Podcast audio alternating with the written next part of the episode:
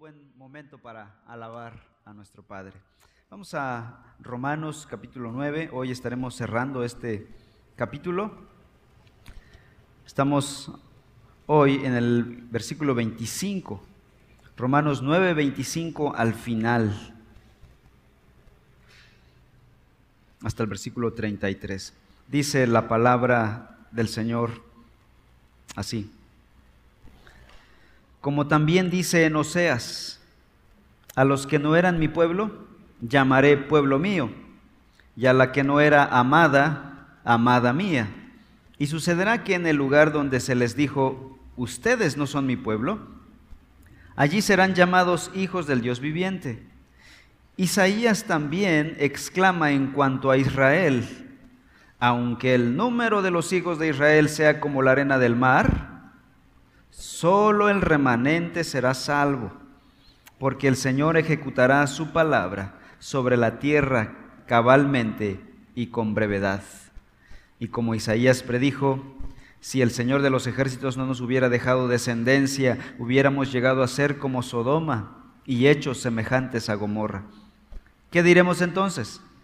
¿Que los gentiles que no iban tras la justicia alcanzaron justicia, es decir, la justicia que es por fe? Pero Israel, que iba tras una ley de justicia, no alcanzó esa ley. ¿Por qué? Porque no iban tras ella por fe, sino como por obras. Tropezaron en la piedra de tropiezo, tal como está escrito, he aquí pongo en Sión una piedra de tropiezo y roca de escándalo, y el que crea en él no será avergonzado. Oremos. Señor, pedimos que esta mañana perdones nuestros pecados y suplicamos, Señor, que ilumines nuestras mentes para que podamos entender tu maravilloso evangelio. Rogamos también que tu santo y poderoso Espíritu transforme nuestras vidas, nos haga crecer en santidad, en pureza, no solo en conocimiento, sino en madurez espiritual. Bendícenos con tu palabra este día. En el nombre de Cristo Jesús. Amén. Pablo regresa aquí en esta última sección al tema de la elección del pueblo de Israel. Y ahora básicamente lo que se tratará de aclarar es por qué la gran cantidad de israelitas han sido incrédulos, no solo en el tiempo presente, sino a lo largo de la historia, desde tiempos bíblicos, vamos a llamarlos así, desde tiempos de Abraham, ha sido un gran número de israelitas, han sido incrédulos, a pesar de ser el pueblo elegido. Y esa es la pregunta que hoy va a abordar el apóstol Pablo en, este, en estos versículos. ¿Por qué muchos israelitas han sido y son incrédulos a pesar de ser el pueblo escogido por Dios? Y para ello Pablo va a citar a los profetas del Antiguo Testamento. Va a citar a dos profetas. ¿Pudieron escuchar en la lectura? Cita primeramente al profeta Oseas, versículo 25, como dice también en Oseas. También citará al profeta Isaías, versículo 27. Isaías también exclama. Entonces, valiéndose de la escritura, Pablo dice, esta es la razón de por qué la incredulidad de un gran número de israelitas. Entonces, vayamos al texto y en primer lugar veamos la cita que hace del profeta Oseas. Versículos 25 y 26. Como también dice en Oseas, a los que no eran mi pueblo, llamaré pueblo mío, y a la que no era amada, amada mía. Y sucederá que en el lugar donde se les dijo, ustedes no son mi pueblo, allí serán llamados hijos del Dios viviente. Aquí Pablo está citando Oseas, capítulo 2, versículo 22. No lo cita literalmente, hace una especie de paráfrasis, como cuando tú te acuerdas del pasaje y no vas al texto, pero citas parafraseando el pasaje. Allá en aquel pasaje, Oseas 2.22 dice, escuchen la lectura, la sembraré para mí en la tierra y tendré compasión de la que no recibió compasión. Y diré al que no era mi pueblo, tú eres mi pueblo. Y él dirá, tú eres mi Dios. Aquí Pablo está diciendo, desde Oseas en el Antiguo Testamento ya se estaba profetizando que el que no era pueblo sería un día pueblo de Dios. ¿Quiénes eran ellos, hermanos? Yo creo que aquí podríamos levantar nuestra mano y decir, nosotros, los gentiles. Los gentiles estaban ya, eran parte ya del plan de Dios, de ser parte del pueblo de Dios. Entonces, esa idea que enseña que en el Antiguo Testamento eh, la salvación era por ley solo para los israelitas y en el Nuevo Testamento es por gracia solo para los gentiles, es un error. Dios está formando un pueblo de todo el mundo. Y al final de los tiempos, Apocalipsis 7 dice que el, apóstol Juan vio en una visión celestial una multitud que adoraba al Señor, una, una visión celestial. Y esa multitud era de toda lengua, tribu, pueblo y nación. De todo el mundo se cumplió la profecía que venía desde el Antiguo Testamento. ¿Qué está diciendo Oseas aquí? Los gentiles ya son parte del diseño de Dios. Ellos estaban dentro del plan de Dios de que llegarían a ser parte del pueblo de Dios. Ahora, ahí mismo en Oseas, capítulo 1, el versículo 2, dice lo que le dice Dios al profeta. Vean la orden que le, escuchen la orden que le da Dios a Oseas. Ve, toma para ti a una mujer. Dios le está ordenando que se case a Oseas. Y todos dirán, qué romántico. Vean lo que dice a continuación. Ve, toma para ti una mujer ramera y ten con ella hijos de prostitución. Esto es algo muy difícil de comprender humanamente, pero Dios quiere dar un mensaje a su pueblo y dice, porque la tierra se prostituye gravemente, abandonando al Señor. La esposa que tomó o sea, se llamó Gomer, según el capítulo 1. Y esta mujer era una mujer ramera. No sabemos con exactitud si era ramera antes de casarse o dentro del matrimonio ella se convirtió en ramera. De cualquier modo, ella, ya estando casada, cometió adulterio y se involucró en la prostitución. Y Dios le dice a Oseas, contra todo pronóstico humano. Quédate con ella, ámala y cuídala.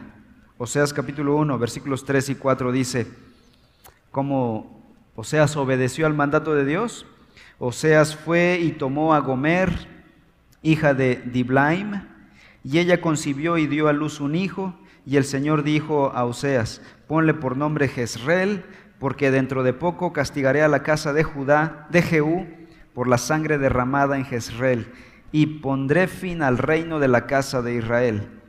Ella concibió otra vez y dio a luz una hija, y el Señor le dijo, ponle por nombre Lo porque ya no me compadeceré de la casa de Israel, pues no los perdonaré jamás. Saltamos al versículo 8.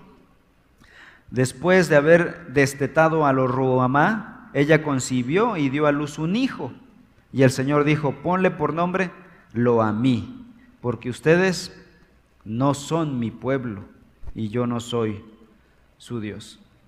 Dios estaba dejando claro el mensaje, fuerte y claro, que se entendiera para el pueblo de Israel. Incluso habrían tres niños que nacerían cuyos nombres gritaban a todas voces el juicio de Dios sobre el pueblo de Israel.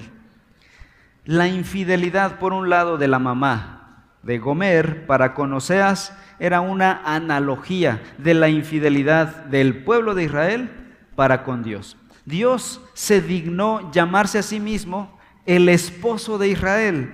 ¿Por qué? No, no de manera es, eh, erótica estamos hablando aquí, de manera sensual, sino es una analogía del cuidado de Dios, del compromiso de Dios para con su pueblo. Siempre que Dios menciona a su pueblo como su esposa o él como el esposo, lo hace refiriéndose al compromiso de Dios con su pueblo, como un matrimonio, o como debería ser un matrimonio.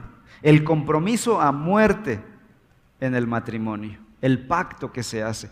Esa es la metáfora, no la parte sensual, no la parte eh, erótica, vamos a llamarle así, sino la parte de compromiso que Dios hace con su pueblo.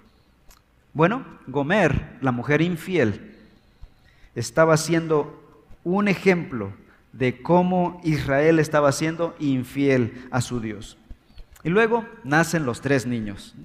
El primero se llamó Jezreel. Aquí hay nombres para, para bebés, hermanos, anoten. Oseas capítulo 1, hay tres nombres. Jezreel. ¿Qué significa Jezreel? Dios siembra. Y dice, porque ahí Jehú cometió homicidio, haciendo referencia al lugar donde Jehú había asesinado a muchos hijos de Acab. Era parte de, la maldad del pueblo de Israel. Su rey era un asesino. Luego tuvo una hija llamada Loruamá, cuyo nombre significa no compadecida o la que no recibe compasión. Y el tercero lo llamó lo que significa no pueblo mío. Entonces esos niños cuando iban por la calle, los vecinos le preguntaban, ¿cómo te llamas? Lo a mí. Y se espantaban todos. Es el hijo del profeta. ¿Nos estará este, dando mensaje subliminal? Era un mensaje vivo, ambulante, caminante por todo el pueblo, gritando a voces el juicio de Dios sobre ellos. Esos tres nombres representaban ahora la actitud de Dios hacia ese pueblo rebelde, ese pueblo que se fue tras la prostitución espiritual. Dios estaba simbolizando que Israel sería, por un lado, esparcido, como Jezreel. Dios estaba simbolizando que los abandonaría como lo a mí, Dios estaba simbolizando que ya no tendría compasión de ellos, como lo ruamá. A pesar de todo, de toda la maldad y de todo el juicio que venía sobre el pueblo de Israel, más adelante en Oseas capítulo 2 viene un rayo de esperanza. Ahora sí, este pasaje quiero que lo busquen, Oseas 2, 14.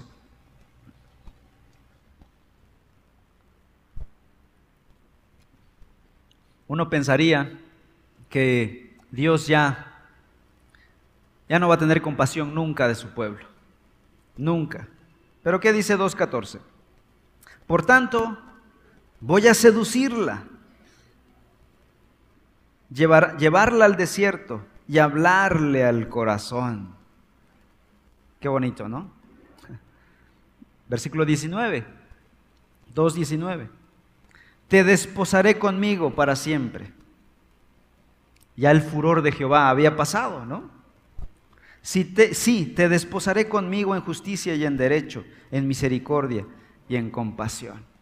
Dios estaba muy molesto en el capítulo 1 y dice, ponle a tus hijos el juicio contra ellos, ya no tendré compasión de ellos.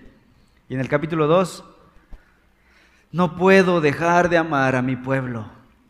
No puedo dejar de tener compasión de mi pueblo. Y aquí hay una esperanza para ellos. Y por eso le dijo a Oseas, ¿sabes qué, Oseas? Aun cuando tu esposa está involucrada en prostitución, ve, búscala, restáurala al matrimonio, a la santidad del matrimonio y tráela de nuevo a casa. Esto estaba siendo analógico, estaba presentando, proveyendo una ilustración de cómo Dios ama a su pueblo, aun cuando su pueblo se prostituye bajo otros dioses paganos. Ahora, aquí está el periodo entre la incredulidad del pueblo de Israel, el castigo, viene un periodo de exilio, de abandono de parte de Dios, pero después Dios promete restaurar. ¿Saben qué está pasando en medio de ese tiempo mientras Dios los castiga, los abandona un ratito? ¿Creen que Dios esté perdiendo el tiempo?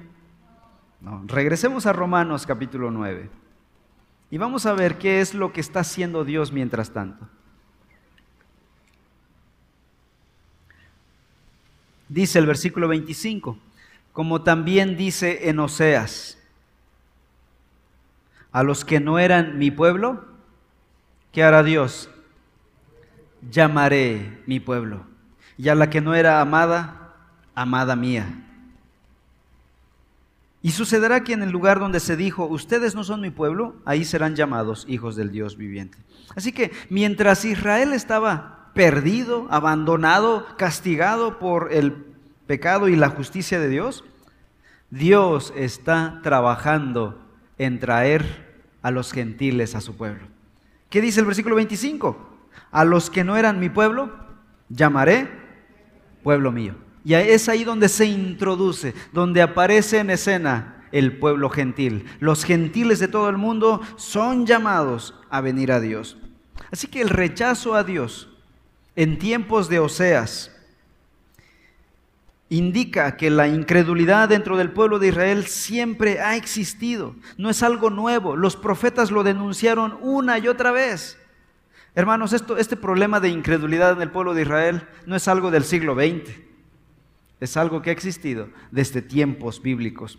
Y eso prueba algo. Este es el argumento del apóstol Pablo. A esto quiere llegar. Que la elección de Dios del pueblo de Israel no significa que todo Israel nacional será salvo, sino solo un remanente. Y es lo que dice Pablo en Romanos 9. Solo un remanente del pueblo de Israel será salvo. Esto no es en el siglo XX solamente. Así ha sido desde el principio, desde tiempos de Abraham. Y de hecho ya venimos viendo desde Abraham, ¿verdad?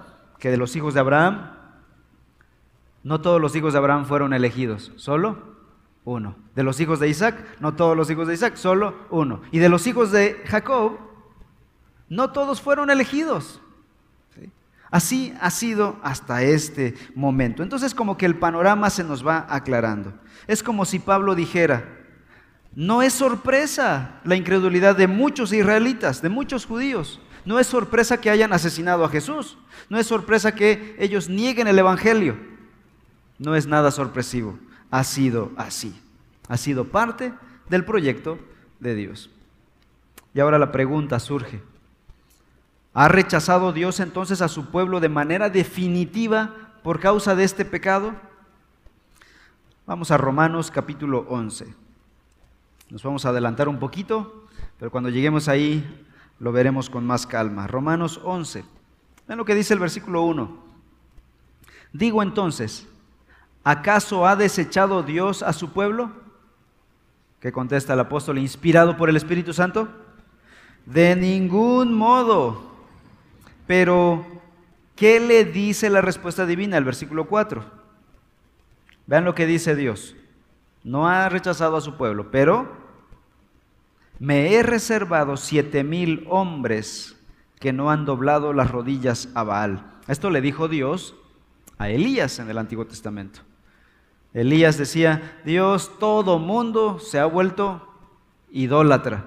Y Dios dijo, no, me he reservado siete mil que no han doblado sus rodillas a Baal. Siempre, hermanos, siempre, siempre ha habido un remanente fiel que ha adorado a Dios. Y esto dentro de los judíos y dentro de los gentiles. Han habido momentos muy opacos en la historia del cristianismo, donde pareciera ser que el cristianismo está muriendo. Vemos estadísticas, vemos números y esto está muriendo. Pero Dios siempre se ha guardado. Siete mil rodillas que no han doblado sus rodillas ante los paganos, ante las filosofías, ante los dioses paganos que han sido fieles. En los momentos más feroces de la historia, un grupo, un remanente, ha dado la vida como mártires por causa del Evangelio. Ellos son el remanente de Dios. Siempre ha sido así. Versículo 5, Romanos 11:5. Y de la misma manera como ocurrió en tiempos de Elías, también ahora ha quedado en el tiempo presente un remanente conforme a la elección de la gracia de Dios. Así que si pensamos en este momento en el pueblo de Israel, el Israel nacional, el país de Israel, donde existe la mayor parte de judíos, aunque muchos están esparcidos por el mundo, dentro de ellos hay un remanente que serán el pueblo de Dios. Dios no ha rechazado a su pueblo de manera definitiva, solo está trabajando en los gentiles. Mientras tanto, mientras la incredulidad de Israel persiste, Dios está obrando, está aprovechando el tiempo, redimiendo de entre los paganos, trayendo a personas, hombres y mujeres, para ser parte de su pueblo. Y dice, como dice Oseas, quienes no eran mi pueblo, vinieron a ser mi pueblo, pueblo mío. Y esto venía desde tiempos de Oseas. Primera de Pedro capítulo 2 también cita este pasaje de Oseas. Primera de Pedro 2, 10. Dice así, ustedes en otro tiempo no eran pueblo, dice Pedro a los hermanos, pero ahora son el pueblo de Dios. No habían recibido misericordia, pero ahora han recibido misericordia. Aquí las palabras se refieren a la iglesia de Cristo, el pueblo escogido de Dios de entre los gentiles en el tiempo del apóstol Pablo. Ellos fueron tomados de entre la gentilidad. Mientras los gentiles eran llamados, perdón, mientras los judíos eran llamados no pueblo mío, Dios estaba llamando a los gentiles pueblo mío. Y los judíos, los israelitas permanecían en incredulidad, en dureza de corazón, esparcidos por el mundo, exiliados a causa de su pecado. Pero, dice Oseas, no de manera definitiva. ¿Acaso ha desechado Dios a su pueblo Israel? De ningún modo, dice el apóstol Pablo. En Romanos 11, versículo 29, dice así, porque los dones y el llamamiento de Dios son irrevocables. ¿A qué se refiere esto? A que el llamamiento del pueblo de Israel es irrevocable, es parte del pueblo de Dios. Dios no cambia de opinión, es irrevocable. Y luego dice en el versículo 33, Romanos 11, 33, Pablo alaba a Dios, oh profundidad de las riquezas y de la sabiduría y del conocimiento de Dios, cuán insondables son sus juicios e inescrutables sus caminos. Versículo 36, porque de Él, por Él y para Él son todas las cosas, a Él sea la gloria para siempre. Amén, dice el apóstol. Así que Dios no ha desechado a Israel, se ha guardado a un remanente dentro, de entre los israelitas. Y saben, Dios va a ir por ellos y los va a salvar, según la cita de Oseas. Bien, Ahora regresemos a Romanos 9, versículos 27 al 29. Ahora Pablo va a citar a otro profeta del Antiguo Testamento, el profeta Isaías. Dice así la escritura. Isaías también exclama en cuanto a Israel, aunque el número de los hijos de Israel sea como la arena del mar, solo el remanente será salvo porque el Señor ejecutará su palabra sobre la tierra cabalmente y con brevedad. Y como Isaías predijo, si el Señor de los ejércitos no nos hubiera dejado descendencia, hubiéramos llegado a ser como Sodoma y hechos semejantes a Gomorra. Pablo está citando Isaías capítulo 10 y por medio de ese profeta Dios había revelado esto, que de la gran cantidad de israelitas, del gran pueblo de Israel, de los descendientes biológicos de Abraham, que eran tan grandes como la arena del mar, dice Isaías, ¿quiénes serían salvos? Dice Isaías, solo el remanente será salvo. ¿Se dan cuenta? Esto era parte del plan de Dios.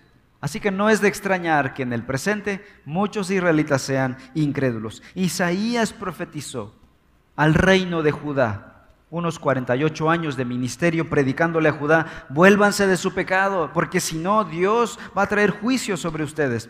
Y Judá dijo, no nos importa. Y finalmente vino Nabucodonosor, el rey de Babilonia, y destruyó Jerusalén, destruyó el templo de Salomón y se llevó a muchos judíos exiliados. Prácticamente el reino del sur quedó destruido a causa de su pecado. Versículo 28 dice así, porque el Señor ejecutará su palabra sobre la tierra cabalmente y con brevedad. Israel había rechazado a Dios en muchas ocasiones y por eso Dios trajo el exilio sobre Israel. Pero aquí el profeta está anunciando un futuro rechazo mayor. ¿Otro? Hermanos, cuántas sorpresas nos tiene guardado Israel. En el Antiguo Testamento Israel desobedeció una y otra vez a Dios. Si no vean el libro de números, ¿cuántos años tuvieron que vagar en el desierto por su rebeldía? 40 años, hasta que murió el último rebelde. Llegaron a la tierra prometida y tú dirás, ahora sí ya quedaron curados de espanto. Pues no, volvieron a las mismas andadas. El libro de jueces es otro libro de números. Son los libros hermanos, donde narra la rebeldía del pueblo de Israel, una tras otra, una tras otra. Y tú dices, si yo fuera Dios, ya me habría desafanado de este pueblo. Pero Dios no lo hizo pero sí trajo disciplina sobre ellos. Finalmente llegó el punto de no retorno, ya no hay misericordia, aunque se arrepientan, aunque lloren, ya no hay retorno. Vino el juicio de Dios, vino el exilio asirio para el reino del norte en el 722 antes de Cristo. Luego vino el exilio para los judíos, el reino del sur en el año 586 y el pueblo de Israel quedó deshabitado por 70 años. Pero el profeta Isaías dice, si creen que ya vieron lo peor, no lo han visto todo. Y tú dices, ¿puede haber algo peor que esto? Algo peor que estas rebeldías, adorar a estos dioses, a Baal, a Sera, a Astarot, a esos dioses paganos y ser castigados con el exilio. ¿Puede haber algo peor? Sí, en el Nuevo Testamento rechazarían a Dios encarnado. Y no solo le rechazarían, lo asesinarían. Y por lo tanto, el exilio de Israel sería mucho mayor que el del Antiguo Testamento. Asesinar al Hijo de Dios y después de ello vendría un exilio de miles de años un exilio prolongado hasta el presente. Versículo 28, Romanos 9, 28. Porque el Señor ejecutará su palabra sobre la tierra cabalmente y con brevedad. Israel había rechazado a Dios en varias ocasiones, pero vendría un rechazo peor, un rechazo mayor. Cuando asesinaron al Hijo de Dios, 40 años después, en el año 70, el pueblo de Israel fue destruido, destruyeron Jerusalén, Roma vino y destruyó Jerusalén y exilió a todos los judíos. Y desde ahí no habían vivido en su pueblo por dos mil años, hasta el año 1948, cuando por la gracia de Dios regresaron a habitar sus tierras nuevamente. A pesar de esto, Dios ha sido misericordioso. Versículo 29, Romanos 9, 29. Y como Isaías predijo, si el Señor de los ejércitos no nos hubiera dejado descendencia, hubiéramos llegado a ser como Sodoma y hechos semejantes a Gomorra. Por la misericordia soberana de Dios, Él guardó un remanente. Dios pudo haber destruido a este pueblo de Israel. Cuando asesinaron a su Hijo Jesucristo, Dios pudo haber borrado a Israel lo merecían. Asesinar al mismo Hijo de Dios. Y ellos dijeron, no nos importa, su sangre sea sobre nuestra cabeza. Dios pudo haber borrado, así como lo hizo con Sodoma y con Gomorra, que llovió azufre y fuego sobre Sodoma, pero no lo hizo. Dios es grande en misericordia. Y luego Pablo va a hacer una conclusión, va a unir las dos enseñanzas de Oseas y de Isaías en una sola. Versículos 30 al 33. Romanos 9, 30 al 33. ¿Qué diremos entonces? ¿Que los gentiles que no iban tras la justicia alcanzaron justicia?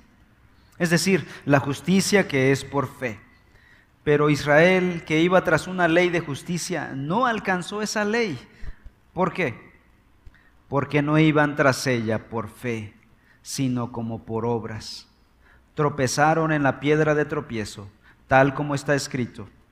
He aquí, pongo en Sión una piedra de tropiezo y roca de escándalo, y el que crea en él no será avergonzado. La conclusión a la que llega el apóstol Pablo con el análisis del profeta Oseas y del profeta Isaías es que si los judíos no alcanzaron salvación, no fue porque Dios no quería dárselas. Es porque ellos no querían, porque ellos fueron incrédulos. Y aquellos que sí querían, vamos a decirlo entre comillas, la buscaron de manera equivocada. ¿Cómo la hicieron? Dice eh, el, apóstol Pablo, versículo 30 que los gentiles que no iban tras la justicia alcanzaron justicia. Pero Israel, versículo 31, que iba tras una ley de justicia no alcanzó esa ley. ¿Por qué? Porque no iba tras ella por fe. La manera en que debían ser salvos, la manera en que debían recibir la salvación, por fe. Ellos no fueron con esa actitud, no entendieron el Evangelio en el Antiguo Testamento. Ellos buscaban a Dios de manera equivocada, con sus propios méritos, tratando de cumplir la ley. Y Pablo dice, ¿y entonces los gentiles alcanzaron salvación porque ellos sí la buscaban? No, ellos estaban tantito peor. Si los judíos que tenían la revelación de Dios, que tenían toda la Torah y sabían cómo buscar a Dios y quién era Dios, no lo encontraron, ¿qué nos esperaba a los gentiles? poco peor que nada, ¿verdad? Pero ellos, ¿cómo es que alcanzaron salvación?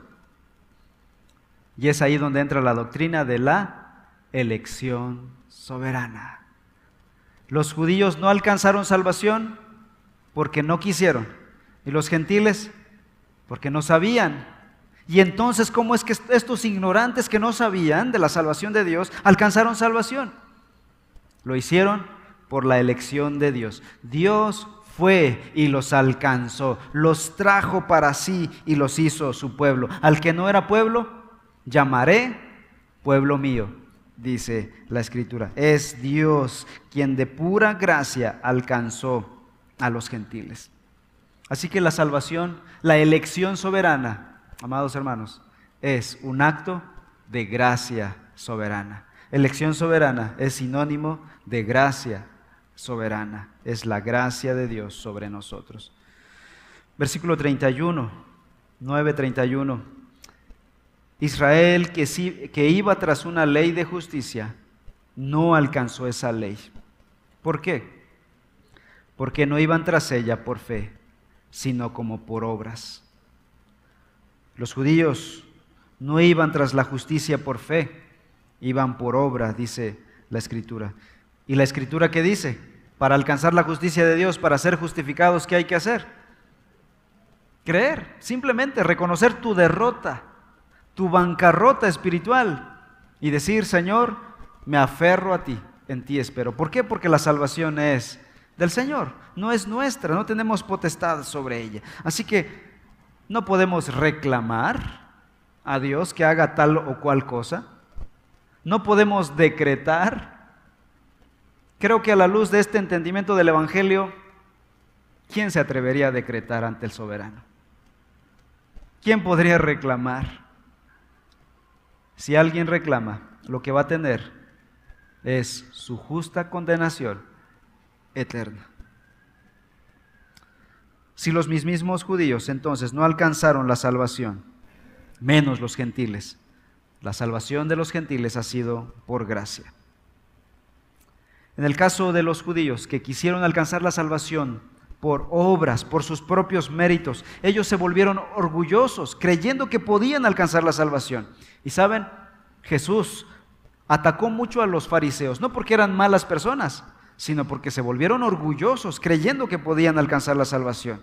Y es que la persona que cree que ya es justa, esa persona ya no necesita el Evangelio, ya se cree justa.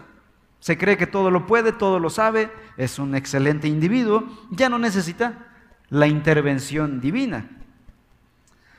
Pero esto es algo incorrecto. Lo único que podemos hacer para alcanzar salvación es creer que no podemos hacer nada para merecer la salvación. Y arrojarnos a los pies de Cristo y decir, Señor, ten misericordia de nosotros.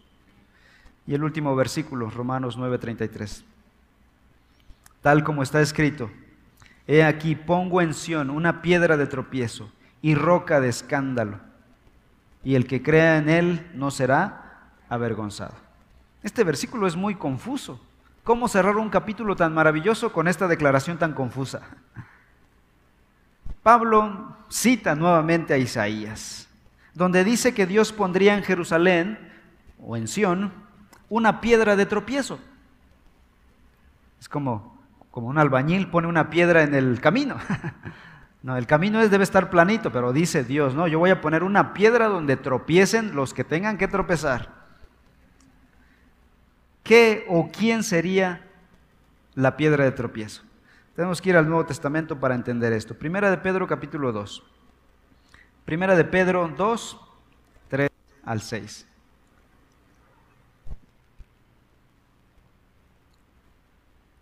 Dice, si es que han probado la bondad del Señor y viniendo a Él como a una piedra viva desechada por los hombres, pero escogida y preciosa delante de Dios, también ustedes como piedras vivas sean edificados como casa espiritual para un sacerdocio santo, para ofrecer sacrificios espirituales aceptables a Dios por medio de Jesucristo.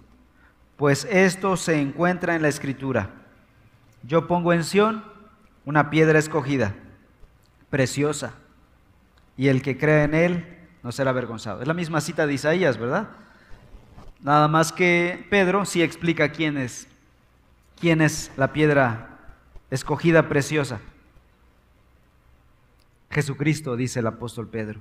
Jesucristo es la piedra preciosa.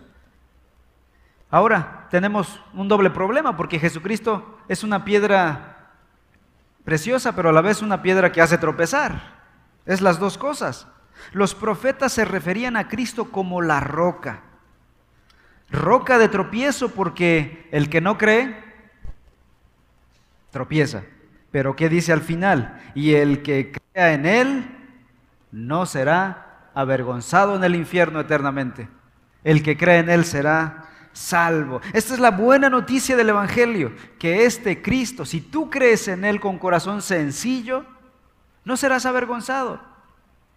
Te salvará, te perdonará. Así que la misma piedra para unos es de tropiezo y para otros es de salvación, es de bendición. Cristo puede ser para muchos roca de tropiezo para los que le rechazan o roca de salvación para los que creen en Él, para los que vienen a Él en fe. Vamos a orar. Padre, en esta hora te damos gracias por la obra de Cristo, quien murió en la cruz por nuestros pecados. Gracias, Señor, por su sacrificio, por su perdón, por su salvación. En el nombre de Cristo Jesús.